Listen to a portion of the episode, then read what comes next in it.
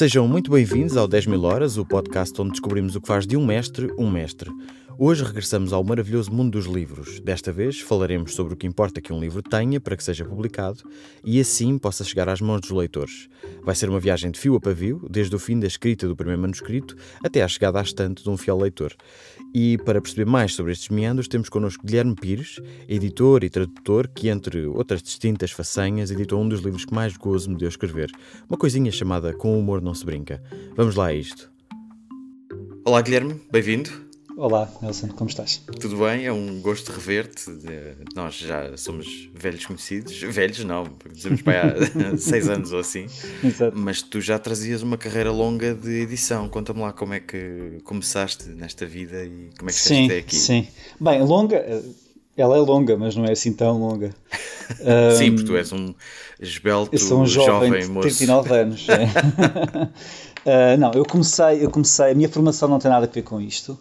Eh, com, com, livros, nem com literatura, nem com tradução, nem com edição de textos. Eu formei-me em jornalismo em ciências da comunicação na Universidade Técnica de Lisboa, no, no ISCSP. Uhum.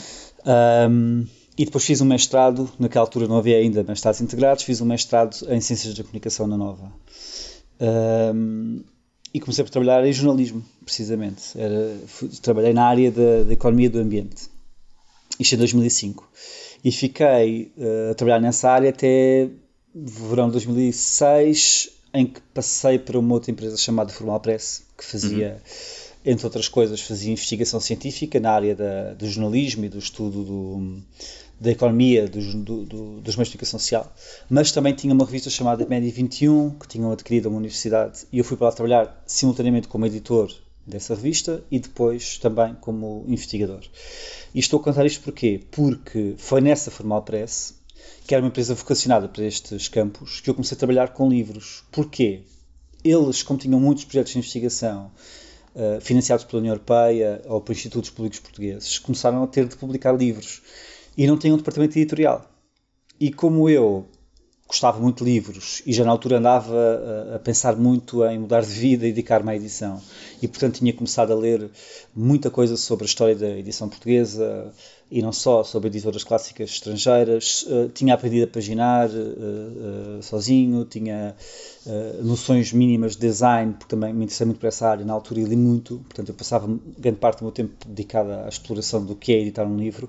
Eu sugeri que, ok, posso fazer, eu posso tentar pelo menos, e eles deram-me aquilo para as mãos e fiquei lá até 2009 a fazer, a fazer livros. Uhum. Uh, uh, sem rede, de forma autodidata e, e, amadora, obviamente, não é?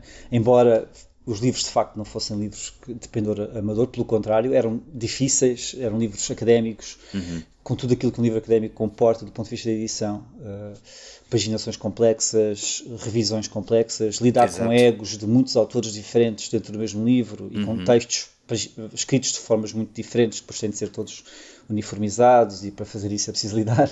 Exato, com, e também é preciso ter um grande cuidado com linguagem, não que a literatura não, não exija também, mas é um bocadinho mais eh, flexível, não é? é, é eu. Eu, diria que o trabalho em livros académicos, livros escolares mais exigentes e, e, e livros universitários são, é, é, dos trabalhos editoriais mais complexos que, que uma pessoa pode enfrentar. E eu comecei por aí, sem querer, uh, uh, portanto ganhei logo calo, não é? E, uhum. e quando percebi que estava farto de fazer aquilo e queria tentar trabalhar em edições gerais, digamos, portanto, em, fosse não ficção, fosse ficção, fosse para crianças ou para adultos, eu queria tratar de entrar mesmo no mercado editorial e não tinha contactos nenhums. Uhum. Comecei à procura de, de o fazer, demiti-me e tornei-me freelancer uh, enquanto revisor. E comecei a trabalhar para uma editora que na altura estava a nascer, a Book Smile, uhum.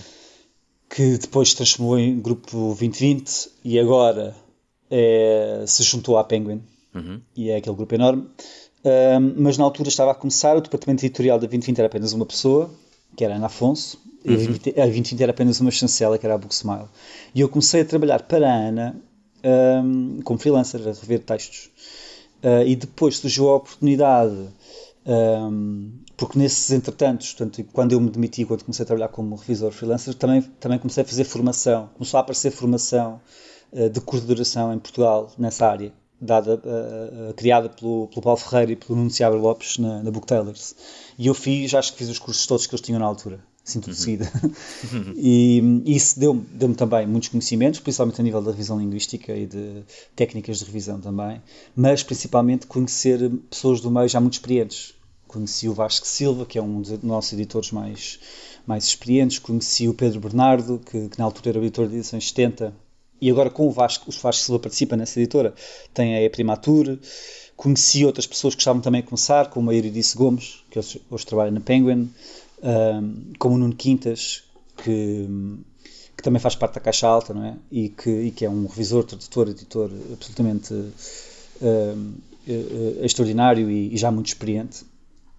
Um, e tive formação com, com pessoas como o Helder Gagués, enfim, foi muito bom. Uh, tendo conhecido essas pessoas, depois surgiu a oportunidade de me candidatar a um lugar na Booksmile. E foi uhum. assim que eu entrei. Uh, fui selecionado, fui às entrevistas, fui selecionado, entrei e comecei a trabalhar com a Ana Afonso. E, embora já levasse comigo essa bagagem da experiência prévia na, na, tal, na tal, empresa, uh, que não era bem uma editora, Formal Press, uhum. e depois a, o conhecimento que adquiri das minhas leituras, um, a verdade é que aprendi muito fazendo, né? fazendo na, na, na Booksmile. Primeiro a trabalhar, a Booksmile naquela altura não era só livros para crianças, fazia também álbuns ilustrados para adultos. Ah, okay. Isto parece uma coisa estranha, mas era um conceito na altura. Uh, uh, uh, o Manuel de Freitas, que é o, o diretor, o, o, diretor e o proprietário da, da Booksmile da 2020, queria explorar e a Ana Afonso queriam explorar cá álbuns de temáticas como rock, golf, coisas assim. Ah, ok, ok. Aquelas okay. bíblias de coffee table books, sabes, uhum, que têm, uhum, são uhum. profusamente ilustradas e tal. Portanto, era esse tipo de coisas, mais a área infantil que eles também começaram a explorar logo na altura. E, portanto, comecei por aí. E depois, depois a 2020 foi... começa a alargar-se em, em, chancelas, não é? E tu depois tomas aquilo... conta do. Eu tive o privilégio de fazer parte dessa equipa inicial, uhum. a qual se juntou a Catarina Martins, que veio quando a 2020 comprou a Vogais e Companhia uhum. e adquiriu aquela coleção muito, muito conhecida, o Diário de um Banana, muito Sim. conhecida nos meandros uh, da literatura infantil uhum. mais popular, digamos, ou mais comercial. Um, veio a Catarina Martins que se juntou à equipa e depois, pouco depois juntou-se a Leonor Bragança e essa equipa de quatro foi de facto, portanto, eu, elas e a Ana Afonso foi a que foi a que fez a, a, a 2020 crescer. Uhum. Criámos as chancelas a vogais, a Nascente, que é a autoajuda e espiritualidades, agora já é outras coisas, mas na altura era isso, uhum. uh, e a Top Seller, que, que é a ficção comercial. E depois a Elsinore, não é? que é a ficção literária. Uh, sim, isso foi um bocadinho mais tarde, uh, um, mas eu queria referir isto só porque foi muito importante essa experiência que, que eu adquiri lá dentro, porque pude não só trabalhar todos esses segmentos, portanto os segmentos comerciais todos, passei por, por todas essas áreas, tanto uh, a ajudar a escolher os livros que eram contratados, que na altura esse processo era feito pela Ana Afonso, uh, como depois a, a trabalhá-los efetivamente, uh, a transformar os textos em livros, né? Uhum. nessas várias áreas e que implica conhecimentos diferentes, experiências diferentes em como abordar o livro, em como paginar o livro, em como abordar os autores, em como trabalhar os textos.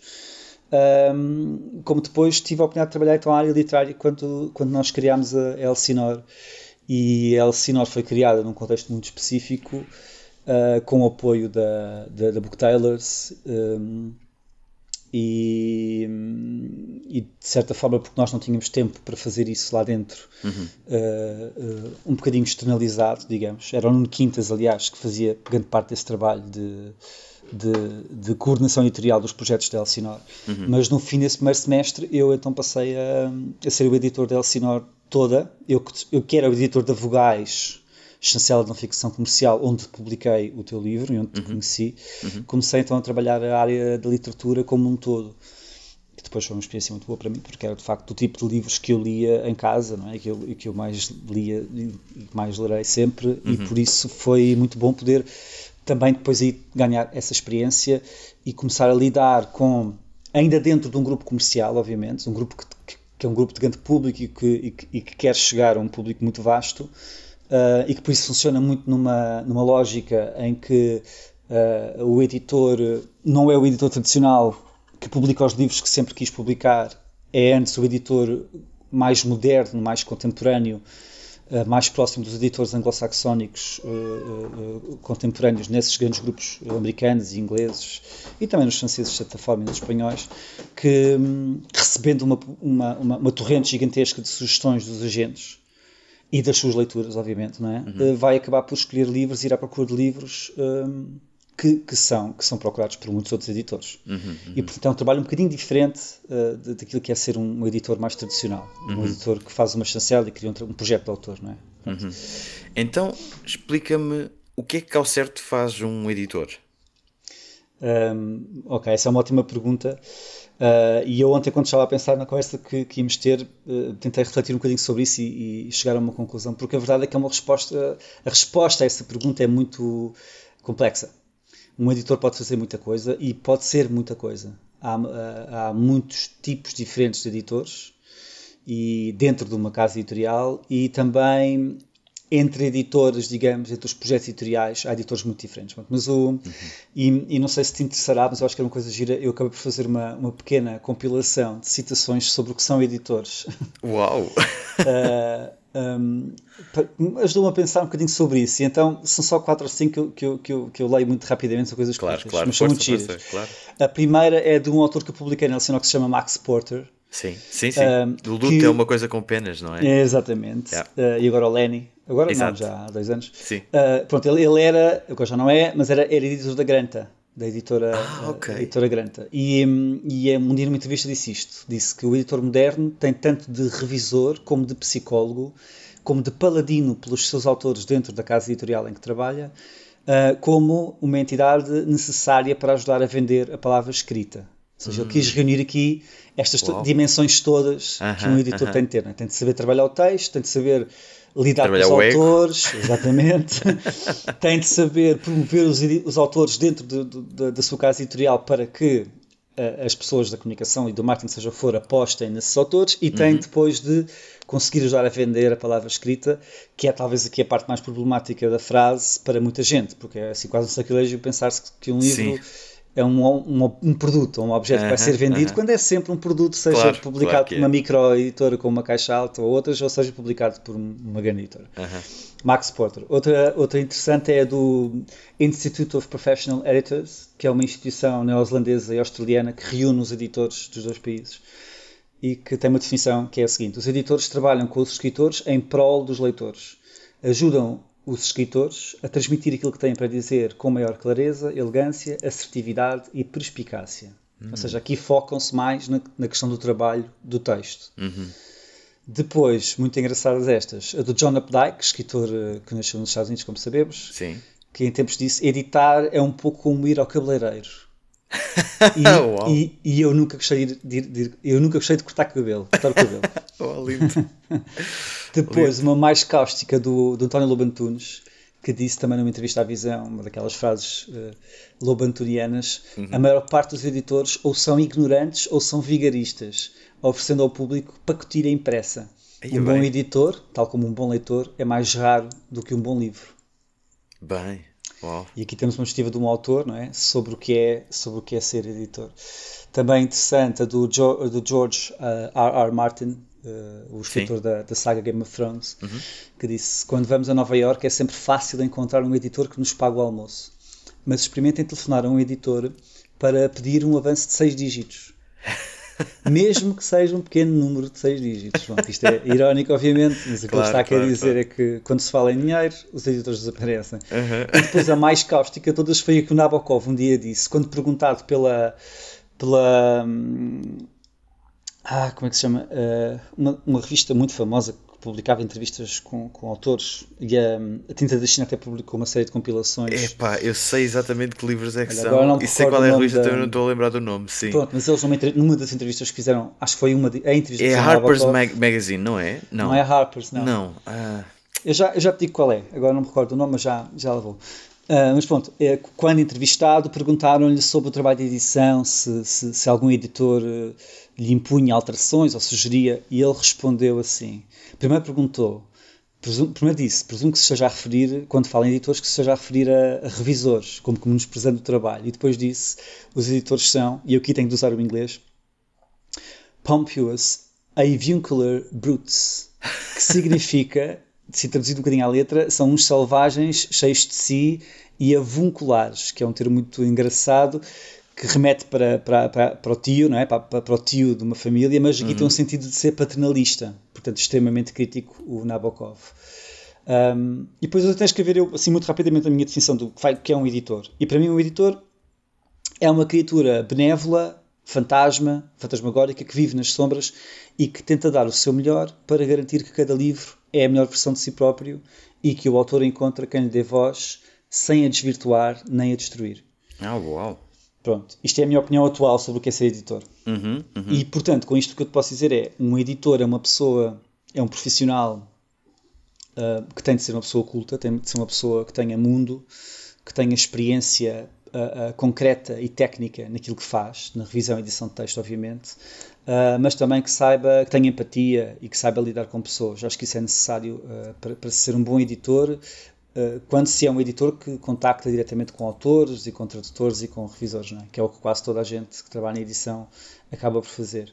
Uhum. Mas a verdade é que há uma, multiplicidade, há uma multiplicidade gigantesca de, de, de, de, de cargos de editor. É? Nós em Portugal não é assim tanto. Nós cá, as nossas editoras têm editores gerais, que são os que contratam os livros ou os autores, tanto que escolhem uh, aquilo que querem publicar.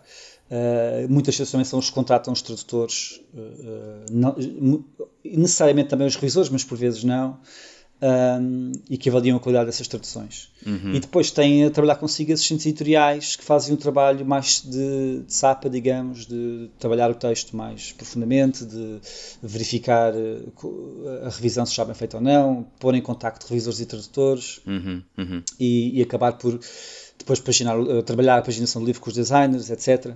Isto existe em algumas editoras, existem estas figuras, assistentes editoriais, noutras são gabinetes de, de, de, produção editorial, que no fundo também são assistentes editoriais, mas que estão um bocado à parte dos editores, uhum. noutros casos são, têm uma relação mais próxima. Uh, isto nos grupos de média e, e, grande dimensão. E depois nas editoras mais pequenas, editoras que são projetos pessoais ou pessoalíssimos, aí a pessoa, normalmente é só uma, ou só, uhum. só duas, fazem tudo, não é? E, portanto, aí o estatuto é completamente diferente, porque não só porque há uma relação muito mais próxima com todos os intervenientes, se é preciso contratar tradutores ou revisores, se, se é um autor uh, de um texto português e é preciso trabalhar com ele o texto, é, são essas pessoas que o fazem sempre uh, diretamente com, com, essas, com, com, com, esses agentes, e a mesma coisa em relação a designers que, que trabalhem depois o, o, aspecto gráfico dos livros e as capas e as paginações. Isto uhum. em Portugal. Fora de Portugal, é uma. Com, com uma dimensão muito diferente, as editoras são muito maiores e muito mais complexas. Eles têm editores especificamente só para contratar livros. Então são editores que só tratam Bem. de direitos. Esses okay, editores, quando okay. contratam, normalmente passam o, o, os títulos contratados a editores que estão um nível abaixo e que vão começar por olhar para os textos e perceber como é que podem trabalhar aqueles textos dentro do contexto daquelas chancelas. Uhum. E depois, uhum. normalmente, ainda há editores abaixo desses que trabalham aquilo que se chama trabalhar a linha, que é verificar então o texto uh, juntamente com os, com os, revisores e com os tradutores, okay, etc. Okay. E depois ainda há proofreaders e copy editors que vão trabalhar uh, os textos das contracapas e das capas e vão fazer a revisão uh, dos livros, sendo que são normalmente pessoas fora dos grupos editoriais. A não, ser que sejam, não ser que sejam grupos muito grandes, não é? Uhum, e acima disso, é ainda mundo. há, é claro, e depois ainda há os publishers, que são os que definem a estratégia para as editoras e para as chancelas, e que são também os que têm normalmente maior preocupação financeira com os livros, uhum. sabem fazer a gestão financeira de um livro, etc. Uh, mas isso é em realidades que não são a portuguesa. É? Na portuguesa, normalmente um editor ou reúne isto tudo nele, numa só pessoa, ou se não reúne, acaba por ter alguma dificuldade em gerir determinadas partes da, da, da criação de um livro, não é? Porque, uhum. porque a verdade é que, por exemplo, eu agora na, na Caixa Alta uh, Oficina Editorial, não é? que que eu formei com, com a Madalena Carmona, que é a minha mulher, e com o Nuno Quintas, uh, portanto somos um coletivo para já de três pessoas, e o que nós fazemos é prestar serviços editoriais, uhum. edição, visão de texto, tradução, e também publicamos os nossos livros. Uh, nós, quando fazemos livros, fazemos tudo isto, não é? só que é numa escala muito pequenina, porque claro, nós não temos claro. propósitos comerciais, nós uhum. só queremos publicar livros dos quais gostamos e que achamos que merecem encontrar o seu público uhum. e sem propósitos comerciais nenhums. Portanto, não, uhum. não é daí que vem o nosso rendimento, nem, okay, nem isto é uma okay. empresa. Não é? Só quando eu estava na 2020, e isto repete-se em quase todos os grupos editoriais portugueses de média dimensão, não tanto nos de grande dimensão, porque já têm umas estruturas mais uh, estratificadas, digamos, com mais, com mais com uma, com uma hierarquia mais bem definida, mas uh, na 2020 era muito assim, uh, e então no início ainda mais, o editor tinha de saber fazer tudo, tinha de saber olhar para o livro, perceber, fazer cálculos e perceber se o livro era financeiramente viável. Isto implica uma gestão financeira muito concreta e difícil e complexa do livro. Uh, implica, implica envolver realidades muito diferentes como os custos de, de produção do livro, uhum. uh, o preço de venda ao público, uh, as taxas médias de colocação, previsão de devoluções, gestão da vida do livro após as devoluções, por uhum. fora, portanto, conhecer minimamente como é que isto funciona. Uhum. Mas também tem de saber tratar, lidar bem com os agentes, ir à procura de textos, ir à procura de autores, contratar esses autores. Então vamos, vamos, vamos é passear por esse processo todo e antes uhum. disso deixa-me só esclarecer que eu fiz aqui uma batota. Fui à procura aqui na internet enquanto falavas. Uhum. O livro das entrevistas de escritores era da. As entrevistas eram da Paris Review. Exatamente, da Paris Review. É isso um, quando um editor recebe um manuscrito, e falando agora no, no caso nacional e com um autor nacional, não envolvendo compra de direitos a, um, a, um, a uma editora estrangeira, sei lá, de um, de um, Imagino que, por exemplo, agora esteja a acontecer por causa do Nobel que, uhum. que tinha só sido publicado um livro de, de Eiffel, que já nem existe. Exato. Um, e, portanto, esses direitos vão ter de ser comprados, mas esquecendo agora, por momentos, essa parte, um editor recebe um manuscrito. O que é que. Uh, primeiro, onde é que está o valor, onde é que se procura o valor nesse manuscrito, o que é que o manuscrito tem de ter para ser publicável uhum. um, e o que é que acontece daí em diante. Ok. Pronto, é uma, é uma, é uma resposta também depende do editor e do autor, é? obviamente. Uhum, claro. Uh, depende do tipo de livro, se é ficção, se é não ficção, se é comercial, se é literário. Pronto. Mas quando um, quando um editor recebe um texto, das duas uma, ou esse texto já vem muito direcionado porque foi filtrado por alguém dentro da editora e chegou a ele sabendo que aquela é a pessoa certa para ler aquilo, uhum. ou vem aconselhado, recomendado por alguém que essa pessoa conhece, esse editor, e portanto nesse sentido também já vem preparado vá, para aquilo que esse editor faz. Uh, ou então chega de um modo absolutamente uh, aleatório, não é? à caixa de e-mail e a pessoa depois tem de lidar com aquilo.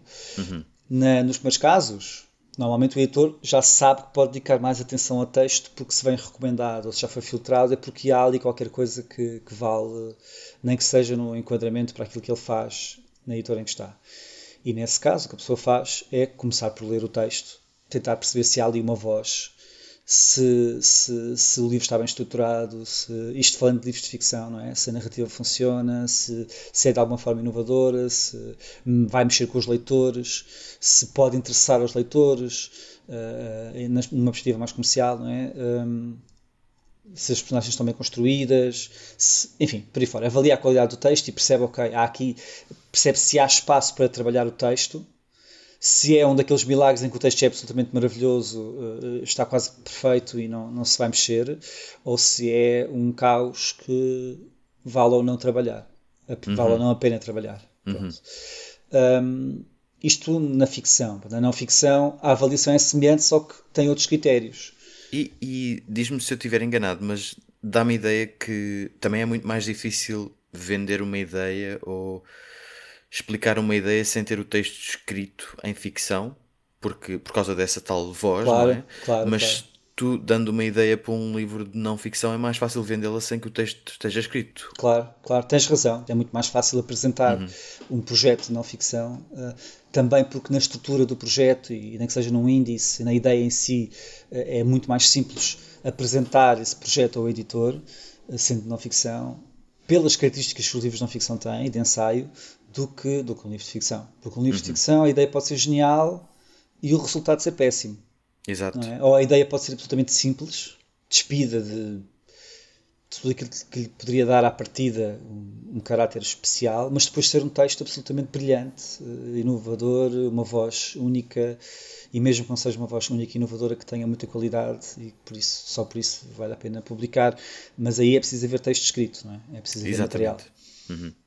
Portanto, tens razão, sim, sem dúvida alguma que é assim. Há também outros casos, não é? que é quando os editores vão à procura, mesmo nestes contextos mais comerciais, em que os editores vão à procura do, dos autores ou dos textos. Eh, e hoje em dia isso, isso vê-se muito, por exemplo, já, já são fenómenos relativamente, não, bastante recorrentes em Portugal, não é? Dos, os livros de, de figuras mediáticas, uhum. todos, aqueles, todos aqueles segmentos que vendem, tendem a vender bem, como as dietas, o exercício de saúde pessoal, de, de saúde e, e bem-estar, os uhum. livros de exercício físico, sim.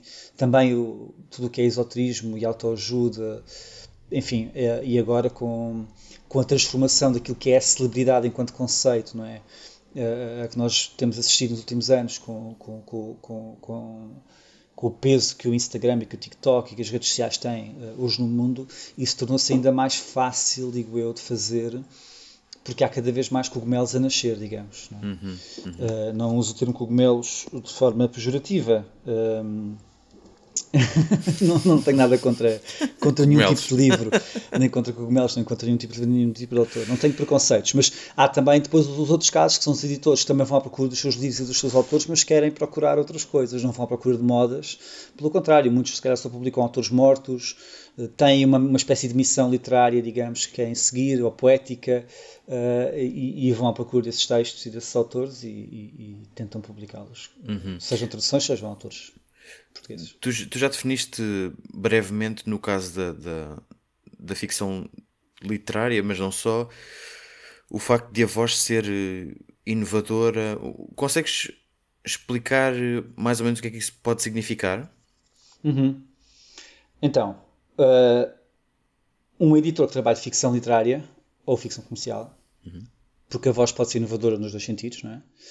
Uh, tem de ser uma pessoa lida, tem de ser uma pessoa que leu muito, portanto, que conhece não só uh, estilos e correntes literárias diferentes, que têm uh, necessariamente também um trabalho do texto específico ou, ou mais uh, adequado a essas correntes, digamos, né, que se tornou mais convencional dentro dessas correntes literárias, um, como também tem de ter a capacidade de perceber se aquilo que lhe chegou já foi visto mil vezes, já foi repetido, são soluções que até muitas vezes plagiam, ou não, não plagiam, mas replicam uh, vozes que já existem.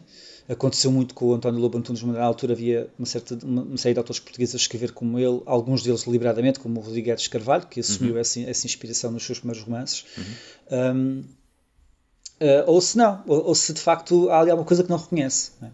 e pode não reconhecer e que tem qualidade, pronto, pode não reconhecer por ignorância, mesmo seja uma pessoa que já leu muito, por alguma razão não leu qualquer coisa semelhante àquela, digamos, ou pode não reconhecer porque de facto a pessoa criou algo de novo e, e está a desbravar caminho, digamos.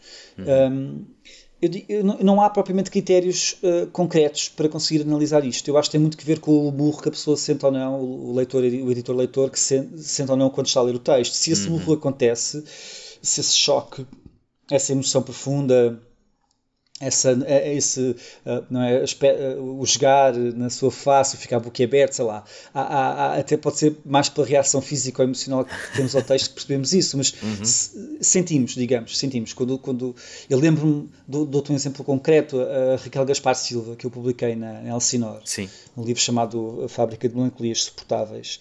Uh, aquilo foi um livro que nasceu a partir de textos que a Raquel começou a deixar esparsos no, na internet, em blogs e no, no Facebook dela. E eu, quando li aqueles textos na sua versão absolutamente em bruto. Portanto, não tinham. Eram textos que seguiam mais ou menos a mesma temática, que eram as memórias uhum. das mulheres da família dela. Não só das mulheres, mas principalmente das mulheres. De um determinado lado da família dela, eu senti que havia ali alguma coisa que não era totalmente inovadora. Tinha ecos, por exemplo, do, do, eu disse muito isto, do Tonino Guerra, que ela nunca tinha lido, mas tinha ecos do, do estilo de escrita dele. Uhum. Tinha ecos do, do que o Rick fez em Portugal nos seus primeiros livros, no breviário, nos contos portanto, de, de, uma, de uma, literatura uh, mais próxima do meio rural, uh, digamos, um, mas que não o desvirtua, só que simultaneamente tinha alguma coisa de pujante e de muito sanguíneo, era muito uhum. ela, sabes? Eu não a conhecia sequer e sentia que a conhecia a ler aqueles textos, Bem, que eram bom. textos que ela escrevia ao correr da pena, digamos, e punha, publicava. Então falei com ela e disse: Olha, nós não nos conhecemos, eu trabalho aqui, faço isto, um, gostava muito de fazer um livro contigo estás disponível para transformar isto numa coisa diferente? Uhum. Num livro de contos, ou numa novela, ou num romance? E ela disse que sim, que era, que tinha muito, tinha, já tinha, já tinha pensado nisso, não é? mas que, que, não sabia como fazer, nem como sequer começar a trabalhar, e precisaria da minha ajuda então para pensar o livro. Então nós estruturámos o livro juntos, depois ela foi escrevendo, eu fui editando, ela foi escrevendo, eu fui editando, ela foi reescrevendo, ela é uma pessoa nesse sentido que vai muito ao encontro daquilo que eu acho que um escritor deve ser, que é alguém que está permanentemente a reescrever, que nunca pode estar satisfeito com o que fez, mesmo uhum. quando termina, no meu ponto de vista, há sempre um grau de satisfação, tem de haver, não há livros perfeitos, e ela tem isso. Uh, também porque ela sente a mudança nela, vá, e quando essa mudança acontece, ela depois quer que essa mudança se reflita, reflita no texto, que já é mais uhum. difícil, mas a verdade é que trabalhamos muito bem o texto no tempo necessário para isso, uh, e, e, eu acho que é um livro uh, muito bom e, e, e, acabou por resultar numa novela, que é o que é, uh, muito bem escrita e, que merece ter o seu lugar na literatura portuguesa uhum. de autores nascidos no fim da década de 70 ou na década de 80 em Portugal. Uhum. Mesmo mesmo, mesmo que, que, remeta para uma literatura, digamos, um bocadinho anterior. Um, e pronto, é um exemplo de como eu descobri aquela voz, eu percebi logo que aquilo existia só através de parágrafos. Uhum. Noutros casos, recebi textos gigantescos, de 500 páginas, com sinopses pomposas e assim escritas num estilo uh, uh, literário absolutamente ab ab abundante, uma coisa que era quase, quase incompreensível de tão poético, e os textos eram muito maus. Pois, Mal pois, escritos, pois. banais, que não tinham com diálogos horríveis, hum, eh, enfim, e, e, aí basta ler 20 páginas e tu percebes, o editor percebe. Se tiver essa experiência, percebe que o texto não serve. Como é que se explica isso de, de, de haver pessoas que acham que escrever bem é usar termos, uh, digamos, caros e mesmo assim transmitir ideias uh, banais? Isso explica-se com pouca leitura? Atenção que não, a questão aqui não é, não é usar termos caros para exprimir ideias banais. Porque se a escrita em si, isto é a minha perspectiva, é pessoal, há quem não pense assim. E há muita gente, aliás, que não pensa assim, mas do meu ponto de vista, se a escrita vale por si do ponto de vista estilístico, até pode não estar a dizer nada. Uhum. Se for suficientemente forte, é por si um objeto literário de qualidade. Agora, quando não é, quando o texto literariamente é mau, mas finge ser literário e depois nem sequer tem uma narrativa ou que seja que, que, que, que, que sirva de base, de alicerce, uh -huh. então é mau. É mau, obviamente, é mau e não serve. Pronto, como é que isso se explica? Acho que é um misto de. Posso estar assim injusto, mas tem de ser um misto de ignorância, uh uhum. de pouca leitura, ou de incapacidade de transformar essa leitura uh, em alguma coisa que transforma a escrita dessa pessoa uhum. a capacidade de ter uma visão crítica a partir dessas leituras que se fazem. Não, isto não é, não é inspiração, é diferente. É olhar para um texto de outrem e pensar: epá, está escrito de uma maneira que eu nem sequer consigo perceber como é que foi escrito e é maravilhoso. Tenho de uhum. tentar desmontar aqui estes mecanismos e ver se consigo fazê-lo. Por exemplo, é? Um, portanto, é essa mistura de ignorância com, com incapacidade, se calhar, de leitura, não sei, e também de um ego inflamado, porque uhum. quem faz um texto dessa dimensão e o faz chegar a um editor de uma, de uma chancela literária, à partida pensa que já chegou a um ponto em que, em, em, em que o livro ou o seu texto tem essa qualidade, não é? Uhum. E para isso é preciso ter esse, esse, essa pontinha de ego ou de confiança. Nada contra quem o tem, mas eu prefiro a insegurança. Ok, ok. Uh, então, vamos lá, recuperar aqui o, a linha do, do processo. Um, assim que se decide que o manuscrito é publicável, o que é que se faz daí em diante? Esse, uhum. Tu falaste do, do, do, trabalho com do trabalho editorial, enfim, de, do texto, mas leva-me por aí primeiro. O que okay. é que acontece quando okay, se trabalha okay. esse manuscrito, esse diamante em bruto, vá, digamos assim? Sim, sim. Normalmente uh, eu diria que o editor, depende do autor, mas se uhum. é um uhum. diamante em bruto, será um autor desconhecido, não é? Ou que ainda publicou pouco. Aí uh, a função do editor e aquilo que ele fará é começar por editar o texto. Da forma que for necessário, profusamente. Eliminar coisas, propor alterações. Propor alterações, eliminar, uh, aprimorar, sugerir uh, alterações concretas, sem tentar, sem tentar impor uma voz diferente da do autor, não é? porque uhum, o autor tem de uhum. conseguir reconhecer essa voz, lá está. E se sugere alterações, tem de, ser, tem de ir ao encontro dessa voz. e depois deixar o autor trabalhar. É? Reunir com o autor, normalmente isto tem de ser feito num contacto direto é, é, preferencial, pode ser feito por escrito, no Word, ou o que seja, mas uhum. o ideal é que se converse e deixar o autor trabalhar, deixar o autor também expressar as suas dúvidas e dizer mas porquê e responder. Portanto, aí tem de ser um trabalho de grande diálogo um, para que se encontre então, uh, uh, digamos, as fragilidades do texto e como tornar mais sólido o texto e evitar essas fragilidades, sejam estruturais, sejam do ponto de vista narrativo, sejam estilísticas. Uhum. Uh, quando são problemas mais de, de ordem gramatical ou, ou, linguística, aí a solução passa pela revisão, é diferente. Portanto, aqui estamos a falar de editing, não é? Que é, uhum. que é o editar o texto, trabalhar o texto, digamos, não é? trabalhar nas obras em concreto, que em Portugal uh, não se faz assim tanto. E também no estrangeiro se faz cada vez menos, por pressões de tempo. Desculpa. Alguém com. alguém decidiu ligar um berbequim aqui. Peraí, peraí. Se ainda não é assinante do público, do que é que está à espera? Temos um desconto exclusivo para quem ouve os nossos podcasts. Em público.pt barra assinaturas, basta inserir o código POD10, POD10, para ter 10% de desconto numa assinatura do público. O código é válido para novas assinaturas ou assinaturas expiradas há mais de 90 dias. O público fica no ouvido. Nós estamos a falar de, de editing, não é? E não de, não de revisão linguística. Editing é o trabalho de edição do texto em si, de edição da palavra, digamos. Que é um trabalho, a meu ver, cada vez mais raro em Portugal e também lá fora, pelo que, pelo que tenho lido. Uh, embora às vezes isso possa ser injusto, porque muitas vezes os textos parece que tiveram pouca edição, mas os autores é que não, não aceitaram as sugestões, por exemplo, pode, pode dar-se esse caso e acontece muito. Uhum. Mas é um trabalho que exige essa relação muito próxima entre autor e editor uh, e uma relação transformadora, não é?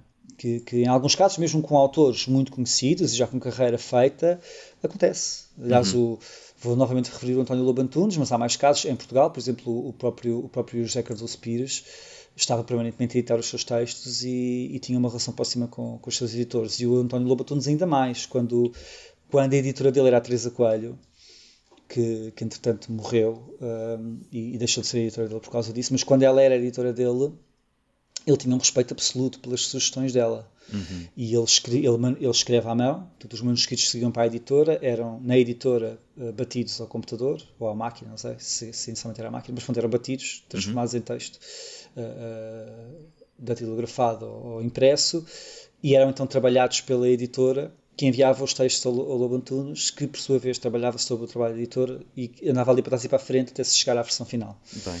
Uh, pronto, é um caso de um autor já, ele já era um autor uh, conhecido, com, com carreira, uhum. com carreira feita e, e, considerado já um dos melhores autores portugueses, não é? E mesmo mas, assim mas, tem, tem de haver esse trabalho contínuo, não é? Sim, sim, e quando ela morreu, ele sentiu muita falta dela, ele disse-o em entrevistas, aliás. Uhum. E é a mesma coisa para, para autores trabalhados pela Maria do Rosário Pedreira, que já, que já disseram publicamente isso. Hoje em dia a Maria do Rosário Pedreira será uma das editoras que mais uma das mais mediáticas em Portugal e que isso também uma daquelas que se sabe mais claramente e mais publicamente que edita os textos dos seus autores e que descobre autores e tal. Mas há mais editores a fazer isso em Portugal, não é só a Maria uhum. do Rosário. Pronto, ela tem muito mérito de ter descoberto uma série de autores que depois a ganhar prémios e que são, ia fazer carreira e tal. Uhum. E alguns uh, falam sobre isso, sobre, sobre a necessidade de. sobre o facto de ela fazer bem, muito bem aos textos deles e a eles enquanto autores. Uhum. E até da falta que lhe fizeram quando mudaram de casa editorial, ou ela mudou e com isso se perdeu a relação. Uhum. Mas ainda há pouco tempo li um texto do Afonso Reis Cabral Sim. em que ele dizia precisamente isso que ela o obriga a pensar e que muitas vezes ele envia coisas fechadas que ele pensa que estão ótimas uh, e não estão, e às vezes aqueles pormenores do texto em que ele diz hum, se calhar isto não está assim tão sólido, mas vai passar, são os que depois a, a Maria do Rosário identifica como problemáticos e lhe diz, não, não, isto assim não pode, não pode ser, tens de mudar por esta ou por aquela razão. Uhum. Pronto, é esta relação pessoal que tem de se estabelecer quando, quando há esse trabalho, esse trabalho editorial. Uhum. E depois, quando o texto está pronto, digamos... Era aí que eu ia chegar a seguir. Exato. Qual, especificamente em Portugal, como a gente já, como, como tu já, já disseste... Sim o trabalho não acaba, o trabalho do editor não termina, apesar não, de, do texto não, não, estar resolvido, digamos assim. E até há um trabalho prévio, não é? Porque quando um editor, para que o editor comece a trabalhar um texto, já, já teve de passar uma fase que é perceber se aquele texto pode ser transformado num livro rentável. Isto num uhum. grupo que tenha pretensões comerciais. Claro. Pronto, numa editora mais pequena ou uma micro-editora é completamente diferente, porque o editor vai publicar antes de pensar sequer nos custos. Só se for uma coisa, uma obra gigantesca, é que tem de pensar em custos mais concretamente. Agora, se for uma coisa pequenina, uhum. imprimir um livro não é assim tão caro, uh, uh, exige o tempo e a dedicação da pessoa, não é? Uh, se, no caso das nossas microeditoras em Portugal, editoras pequenas, a maior parte, a esmagadora a maioria delas, não são a fonte de rendimento daquelas pessoas, daqueles editores, uhum. portanto o trabalho é feito com base numa espécie de dádiva desses editores uh, à cultura e à, e à, literatura em Portugal. E aí é diferente, portanto, em relação àquilo que eu vou dizer agora. Agora, num grupo que tenha um grupo ou uma editora que tenha interesses comerciais, a parte financeira é fulcral. E, portanto, antes de começar a trabalhar o texto, é preciso olhar para o livro, pensar logo no livro que vai nascer e se aquilo tem ou não viabilidade financeira. Uhum. Uh, e esta dimensão, o editor, um editor que seja editor mesmo, tanto que não seja um assistente editorial nem um editor de segunda linha, tem de saber fazer isto, tem de saber perceber, ok, com este número de caracteres vou ter um livro na paginação que eu faço com este número de páginas, que vou poder pôr à venda por este preço, que os seus, uh, face aos seus concorrentes, digamos, vai poder eh, ombrear ou não, vai ser caro ou vai ser barato, uhum. quanto é que eu posso pagar ou devo pagar de direitos, porcentagem de direitos ao autor mais avanço. Também se pensa na estratégia de comunicação? Estratégia de comunicação, se a editora tiver departamento de comunicação, uhum. normalmente todas tem hoje em dia, há sim logo esse trabalho feito também, depois tem muito que ver com, com o autor em si, com o, com o, tema do livro também. Uhum. Uh, depois, já, já numa fase posterior, virá a questão do investimento em, mar, de, em marketing e, e, tudo isso, porque isso já é posterior ao livro estar uh, a ser trabalhado. Mas antes uhum. do livro, portanto, antes de se poder dizer oh, vamos avançar com este livro, é preciso de facto perceber se financeiramente aquilo funciona. Uhum. E aí há estratégias financeiras que podem ser seguidas para quem tenha esse conhecimento. E às vezes são, são feitas, essa parte da avaliação financeira é feita por pessoas mesmo da área financeira, é? de gestão, uhum. mas noutras não, são os editores que têm ferramentas próprias ou nas editoras para fazer essas análises e perceber grau de rentabilidade, qual é o break-even point, enfim, estas uhum. palavras uhum. Uhum. Uh, mais chatas para quem pensa num livro só como um, um objeto cultural, mas que também no... é um produto uh, comercial. No caso dos livros um, estrangeiros, como é que se dá a compra de direitos, uhum. essa avaliação de será que um autor relativamente grande lá fora, não necessariamente que tenha ganho prémios, uhum, uhum. como é que eu vou apostar neste autor porque eu acho que ele vai funcionar no mercado português, como é que essa avaliação é feita e depois, uh, decidindo, sim senhor, vamos trazê-lo, uh, o que é que acontece a seguir? Como é que se compram esses direitos? Uhum. É só uhum. em feiras? Não é só em feiras? Como é que okay. isso acontece? Ok, uma boa pergunta também. Um, a parte da avaliação é mais subjetiva. Claro, mas, claro. do meu ponto de vista, tem critérios, nesse caso, mais concretos que a pessoa normalmente tem em conta. Uh, e que são, entre outros, uh, o historial desse autor em Portugal.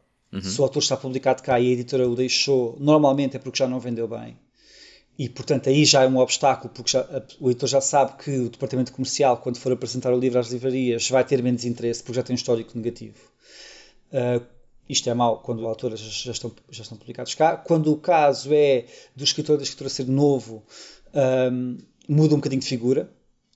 Pode ser problemático se, uh, se a pessoa não tiver nada a ajudá-la uh, para, para a comunicação do livro, mas pode ser positivo se, pelo contrário, aquele autor o autor tiver de facto alguma coisa de especial que encaixe bem no contexto social e cultural de, de, do tempo em que vivemos e, e, portanto seja, digamos, mais fácil de comunicar, não é? Ou que tenha uhum. mais potencial para ser comunicado.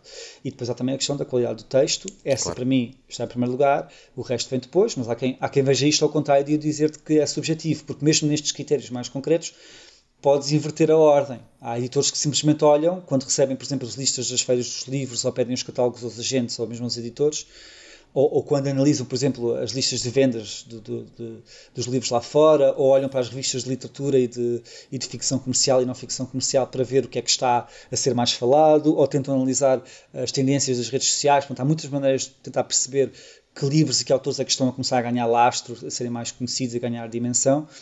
Uh, há quem olhe para esses fatores apenas e decida contratar, de imediato.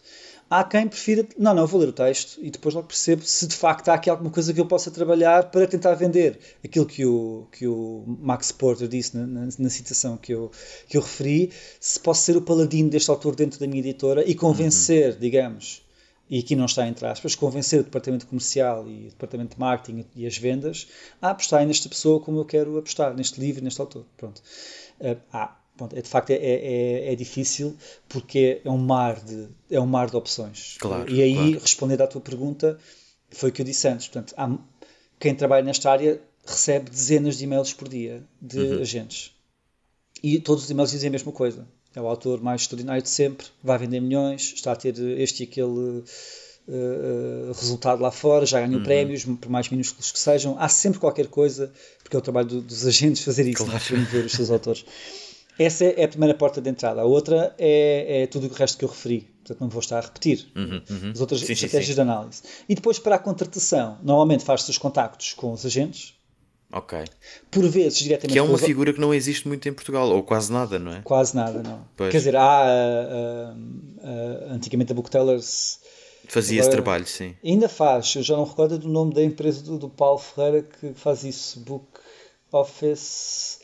Olha, não me recordo, desculpa, okay. Paulo. Mas pronto, dentro da, dentro da The Book Company, que é o nome agora da empresa, sim, que faz exatamente. parte neste momento da Penguin, uh -huh. há ainda agenciamento. E portanto, eles, mas o que é que eles fazem mais? É venda de autores portugueses para fora, mais do que cá dentro, dentro do pois, mercado. Pois, Também fazem dentro do mercado, mas fazem menos dentro uhum. do mercado português. Um, e há mais, há hum, a agência de um senhor que, que salvo erro, se chamava Ilídio Matos, espero não estar a dizer mal o nome dele, uhum. Que agora é do Gonçalo Gama Pinto, é o nome dele, uh, que também representa autores uh, estrangeiros em Portugal. Uhum e, portanto, está cá em Portugal a vender direitos de autores e editoras estrangeiras para o nosso mercado e que está cá. Portanto, a própria Teresa Mendonça, que agora é responsável pela, pela, pelas edições da Lelo, também, também, também, também, também representa autores. Portanto, uhum. há assim um conjunto de agentes, mas são poucos. De facto, a esmagadora maioria são estrangeiros pois, e estão, okay. estão, trabalham em Espanha, em Itália, nos Estados Unidos da América, em Inglaterra. Muitos são subagentes das grandes agências internacionais, uhum. outros não a maior de todas, que é a, a, a Wiley, trabalha sozinha, tem divisões americanas e inglesas e depois britânica, é? e depois a pessoa contacta cada uma dessas divisões para procurar autores específicos. Uhum. Um, pronto, aí a pessoa, o editor tem de ir à procura de onde é que estão os direitos e se esse agente que detém os direitos tem co-agentes ou subagentes para a sua área geográfica, que normalmente não é só Portugal, é Portugal e Espanha, uhum. ou Portugal, uhum. Espanha e Itália, pronto, sul da, da Europa um, contacta os agentes e começa o processo de negociação. Por vezes, raramente, os autores não têm agentes. E aí uhum. contacta-se diretamente com o autor. E por vezes, raramente, os direitos são geridos pelas editoras, mesmo por grandes editoras. E aí contacta-se diretamente as editoras também que também podem ter subagentes. Portanto, os caminhos são estes, são árvores, digamos, Bem, que se vão bom. ramificando e depois algumas agências vão comprando outras e uhum. os agentes com quem, com quem a pessoa trabalha de vez em quando saem, vão trabalhar para outra agência ou vão trabalhar para uma editora e perdes o contacto, mas tens de encontrar lá como outro. É que, como é que se mantém... Uh como é que uma editora se mantém atualizada em relação a essas coisas? Ou é, é sempre fazer o caminho das pedras? Sei lá, é, se, é, se um é autor for desconhecido ou, quando digo desconhecido, é não está não, não tá aí na berra porque ganhou o Man Sim. Booker ou não sei o quê. Sim. O caminho é, é, quase, digo eu, é, é, de andar na selva à procura de... É, é, é. Depende muito do tipo de leituras que, que esse editor faça uhum. e dos contactos que tenha que lhe deem boas sugestões. Uhum. Uh, por exemplo, quando eu me encontrei com o Max Porter na Feira do Livro de Londres, em 2016, salvo erro, eu encontrei-me com ele enquanto meu autor, porque eu tinha contratado o, o, o livro dele, o primeiro de todos, o, o Luta é Coisa com Penas, uhum. uh, mas também me encontrei com ele enquanto diretor da Granta. Portanto, para falar ah. sobre livros. E no fim da reunião, ele sugeriu uma lista enorme de autores que iam aparecer agora, uhum. cujos livros não estavam sequer ainda uh, disponíveis, portanto, que estavam uhum. só manuscritos deu-me os contactos dos agentes e eu pude logo ter acesso a esses, essas, essas expressões prévias dos manuscritos, ainda por trabalhar dentro das ah, editoras, e ler. E contratei dois ou três assim. Uhum, uh, pronto. Uhum, Portanto, é uma maneira diferente de chegar àqueles autores. Aí as relações pessoais também são muito importantes. É? Uhum. se tu crias uma relação pessoal com aquele agente ou com aquele editor estrangeiro, vais necessariamente também ter contactos mais próximos, privilegiados, vá, para determinados livros. Um, Olha, outro exemplo, não sei se aqui mais na área comercial, lembras-te de um livro que há uns anos vendeu muitíssimo em Portugal, A Rapariga no Comboio? Sim, sim, claro. Pronto, esse livro foi contratado por mim, inicialmente, quer dizer, eu, eu estabeleci o primeiro contacto, embora eu não trabalhasse a ficção comercial. Uhum. Eu fui reunir com uma agente uh, para falar, para falar sobre, sobre uh, ficção, sobre, desculpa, não ficção comercial. E essa gente disse ah, mas a tua colega da ficção comercial, que era ali no Bragança, este ano, não sei se ela não estava disponível, se não tinha reunião marcada, não sei, não veio, mas tenho aqui uma coisa que se calhar é capaz de agradar, uma ou duas. E mostrou-me assim uma série de livros, e eu selecionei logo aquele, passei à Leonor e ela contratou, e depois foi o que foi. Uhum. Portanto, estás a ver o, aí é o grau de, de, de sorte da Sim, exatamente, é? claro, claro, claro. Olha, estamos quase a terminar. Claro. O que é que deve fazer alguém que queira ser editor? Depende do tipo de editor que quer ser. se, quer ser se quer ser editor de uma, de uma chancela pequenina sua. Pode começar já, não é? O, exatamente. O meu, o meu conselho é que comece já. Primeiro comece por ler sobre a história da edição. Há uma série de livros muito bons uh, sobre a da Penguin, por exemplo, publica muito sobre a história da Penguin. Há livros sobre a editora, sobre a Moraes, sobre a etc. Há, há, livros sobre o mercado português editorial, até se encontram por vezes até estudos feitos na, na, na Academia Portuguesa sobre a história da edição em Portugal. Comece por aí. Depois há uma série de associações internacionais também de edição, onde se pode aprender fazendo cursos que são realmente parados, ou mesmo obtendo informação gratuita para aprender a paginar, a fazer uma revisão mais uh, geral uhum. e tudo isso. E acima de tudo, que leia muito, mas também, por exemplo, uma pessoa que queira ser editora já lê muito, não é? Portanto, que leia Sim. muito e leia mais e que perceba ao certo o que é que quer fazer. E depois é uma questão de começar a prever na sua cabeça o que é que quer fazer, que tipo de livros, que formato como é que serão as capas, como é que vai abordar a questão tipográfica e a mancha de texto, se quer fazer isto ou aquilo. Nós temos agora tantos exemplos que tu conheces, porque tu és um ótimo leitor, de, de chancelas como a Maldoror, a Letra Livre, Sim. a Língua Morta, a, própria Primaturo, a, a Fantal, a, a, Dois Dias, edições, acho que é assim, a Flop, a Snob. Sim, sim, sim. sim. Enfim, Estás a ver? Assim, de repente, eu tinha escrito aqui num papelinho, assim, só que me lembrei de manhã, um conjunto de, de editores. Tens logo umas 10 ou 12, não é? Mariposa Azual. Ah, sim, também. A Dor da Correria, já falei na Flantal. A Abismo também é pequenina, não é? A Abismo já, não é, assim, ligeiramente já não é assim maior, mas pequena, sim. mas sim, mas também é uma editora, uma editora de, de um projeto de autor, digamos, uhum.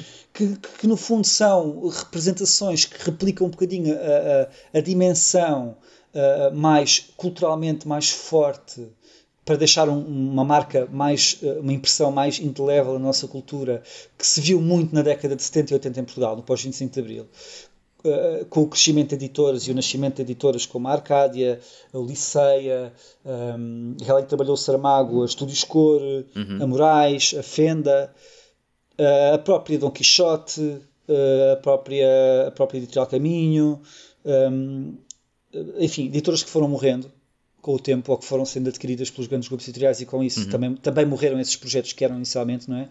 Transformando-se em versões uh, mais ou menos uh, generalistas, digamos, daquilo que eram editoras de facto tinham uma marca fortíssima e estas pequenas editoras estão agora a fazê-lo. E estão a fazê-lo, em muitos casos, com pessoas que não são editores de origem. Uh, o Nuno Moura, da, da Dor da Correria, é poeta. Uhum. Uh, e não é só ele, mas pronto, o, na Flantetal, o João Pedro Azul, ele faz muito trabalho de, de, de, na parte da área cultural e edição, mas ele, acho eu, do que conheço o trabalho dele, ele, ele também é autodidata. Portanto, ele faz aquilo porque gosta, não é? Uhum. A Língua Morta, a mesma coisa. E, e eu podia continuar. A, a, a Maldoror e a Letra Livre, os livros deles uh, nascem na livraria. A uhum. Snob, os livros da Snob, são feitos pela Rosa e pelo Duarte, que são os livreiros. Uhum. Os livros da, da Flop são feitos pelo Rui. Rui Manuel Amaral, salvo erro. Ok. Um, que é um autor que, que, já fez outras coisas também a nível editorial no passado, mas que não é um editor de, de, das casas editoriais grandes. Ponto, e conseguem uhum. perfeitamente fazer os seus livros. Portanto, quem quer, quem quer ser editor neste, neste segmento mais pequenino é começar por aí. E muito rapidamente, quem quer chegar aos grandes grupos tem, tem a vida mais dificultada. Porque vai ter e... de começar por baixo. E é por baixo é o quê? É, como assistente editorial, provavelmente. E, e, e, para chegar aí, imagina um jovem de 21 anos. Acabar de sair da faculdade, não é? Ele teve de tirar algum curso em específico ou não é, isso não é hum. necessariamente verdade? Não é necessariamente verdade. Mas eu trabalhei com muita gente quando estava na 2020 e passou por lá muita gente que não uhum. tinha cursos específicos. Alguns tinham feito pós-graduação em edição de texto da Nova, salvo erro, outros tinham feito a da, a da Católica, aliás, da Nova é o mestrado mesmo, a da Católica que é uma pós-graduação, e chegaram aí uh, por essa via. É um caminho possível, mas mais talvez para trabalhar enquanto freelancer, enquanto revisores e assim. Depois, uhum. se mostrar em serviço e qualidade, então provavelmente vão começar a ter convites quando esses convites uh, surgem e, e, vão surgindo, de facto. Uhum. Uhum. Um, é uma porta possível. E é talvez a melhor, portanto, é fazer essa formação. Mas é também fazer formação fora das universidades, formação mais específica. Uh, a própria Book Company ainda faz formação dessa. Um, e há outras escolas pequeninas que fazem cursos de revisão e edição de texto, onde se pode conhecer gente que pode abrir portas e possibilitar, é? fazer pontos, pode estabelecer esses caminhos. Estou aqui a dizer só clichês, mas é verdade, porque uhum. para entrar em grupos empresariais há sempre, tem sempre de haver um contacto qualquer. Ou conheces alguém lá dentro, ou alguém que te conhece vai recomendar-te uh, para alguém que está lá dentro uhum. e é assim que as conversas começam, não é? E depois disso, qual é que é o estilo de vida de um editor? Acho que depende da pessoa, não há, não há, não é, não é como no jornalismo mas, mas ver, é, é? Há, um, há um 9 às 5 ou vá 9 às 9? Há ou... quem faça 9 às 5, há quem faça 9 às 9, há quem faça o dia todo e não deixe de pensar naquilo, há quem acorde às 3 da manhã para trabalhar, como eu fiz hoje, há quem trabalha ao fim de semana sem parar e isso dá cabo da pessoa, também já o fiz, não recomendo. Uhum. Há, quem, há, quem, há quem faça então de facto o trabalho das 9 às 6 e, e faça uma pausa para o almoço durante uma hora e meia e também uma para lanche e uma para o pequeno almoço à meia da manhã. Mas nunca, nunca há um certo uh, desligar, não é? Estás sempre... Acredito que não. Quem, quem, gosta do que está a fazer, uhum. porque é uma área que apaixona, e se os livros forem de facto apaixonantes, e normalmente são, é difícil desligar. E depois uhum. há a questão, outra, que, que, que, não é tão romântica, que é dos, dos prazos e da, das exigências de tempo dentro de uma editora, um, que, que eu acho que se assemelha muito no mercado português por ser tão pequenino e querer publicar tanto e ter vendas tão baixas, tão reduzidas, não é? Por causa disso, os departamentos editoriais não são grandes. Por isso é aquela diferença que eu referi inicialmente, da quantidade de editores que há dentro de, das estruturas, normalmente das editoras inglesas e americanas, por exemplo, e cá é impossível ser assim. É impossível porque não há dimensão do mercado, não, não se consegue vender livros suficientes para justificar uma despesa desse tipo. Uhum. E, portanto, o que isto provoca, e esse é o lado não romântico, é uma pressão gigantesca sobre as pessoas, que eu acho que é uma marca em qualquer caso editorial. Algum caos, alguma pressão, sobre as pessoas, principalmente aquelas que têm mais responsabilidades. É inevitável uh, que aconteça assim uhum. e pode mesmo magoar. Mas, mas isso é, acho que é assim como em muitas outras profissões Sim. em Portugal na, e no mundo, aliás. Não é só em Portugal. Bem, mas agora acabámos assim um bocado para baixo. Quer dizer, editor, ser editor não é fixe? Ser editor é maravilhoso, queres acabar para cima? Então, ser editor é descobrir. Olha, por exemplo, ser editor é estar a lançar Elsinore, vou, vou remeter novamente à minha experiência, uh -huh. e ter como recomendação de um dos livros para contratar, uma recomendação do Nuno Quintas, que na altura estava na, na, na Booktellers a fazer esse trabalho de SAP à procura de autores para Elsinore. E nessa altura o trabalho que eu tinha com a Leonor era de avaliar as propostas, propor nós também livros, obviamente, mas avaliar as propostas que chegavam e tentar dar resposta. E ser editor é receber o manuscrito de um livro da Svetlana Alexievich que eu desconhecia. Uh, ela já tinha sido publicada em Portugal por editora, mas eu não tinha lido. Portanto, receber o manuscrito uh, do livro sobre Chernobyl que, que Elsinore contratou, ler. O Vosso Chernobyl, é? Exatamente, é? ler um excerto de 70 páginas do Vosso Chernobyl e ficar completamente siderado. Siderado -huh. porque aquilo é inacreditável é, é absolutamente é. está na pele. São aquelas vozes, sejam não trabalhadas pela autora, são o que são, e aquilo é à nascença literatura em bruto. E tu. E já agora um detalhe. Para quem não conhece a história, vocês publicaram-no antes de ser Nobel. Sim, portanto, sim, portanto, ah, exatamente. Portanto, eu... E escolher uma autora bielorrussa que tinha um péssimo registro em Portugal, porque o livro uh -huh. dela, uh, o primeiro que ela tinha publicado na Porta Editora, que era o fim, o fim do homem soviético, salvo erro. Em inglês tem outro nome, do título Second Hand Time, em português é O Fim do Homem Soviético. Enfim, a Porto publicou e tinha vendido uma coisa, pá, poucas centenas de exemplares, que para aquela dimensão era muito má. Era muito mal. Portanto, nós à uhum. partida, perante as pessoas que, que, que, gerem a parte financeira da 2020, havia ali um problema, que era como é que isso justifica. E eu tive de defender a autora dizendo o que disse agora a ti.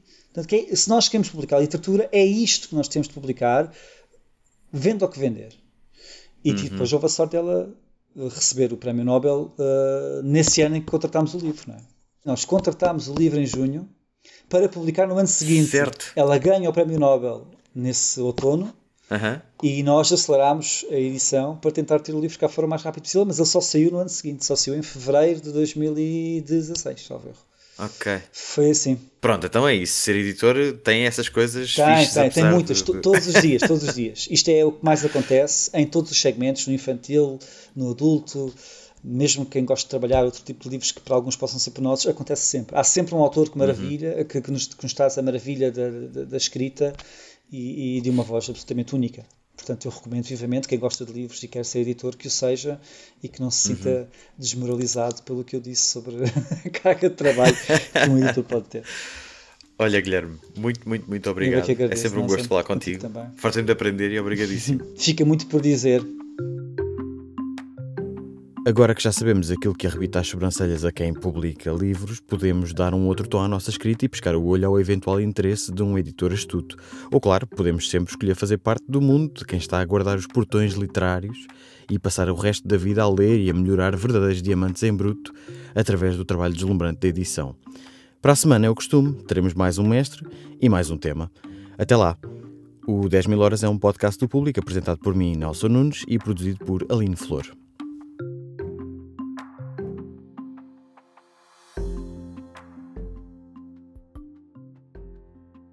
O público fica no ouvido.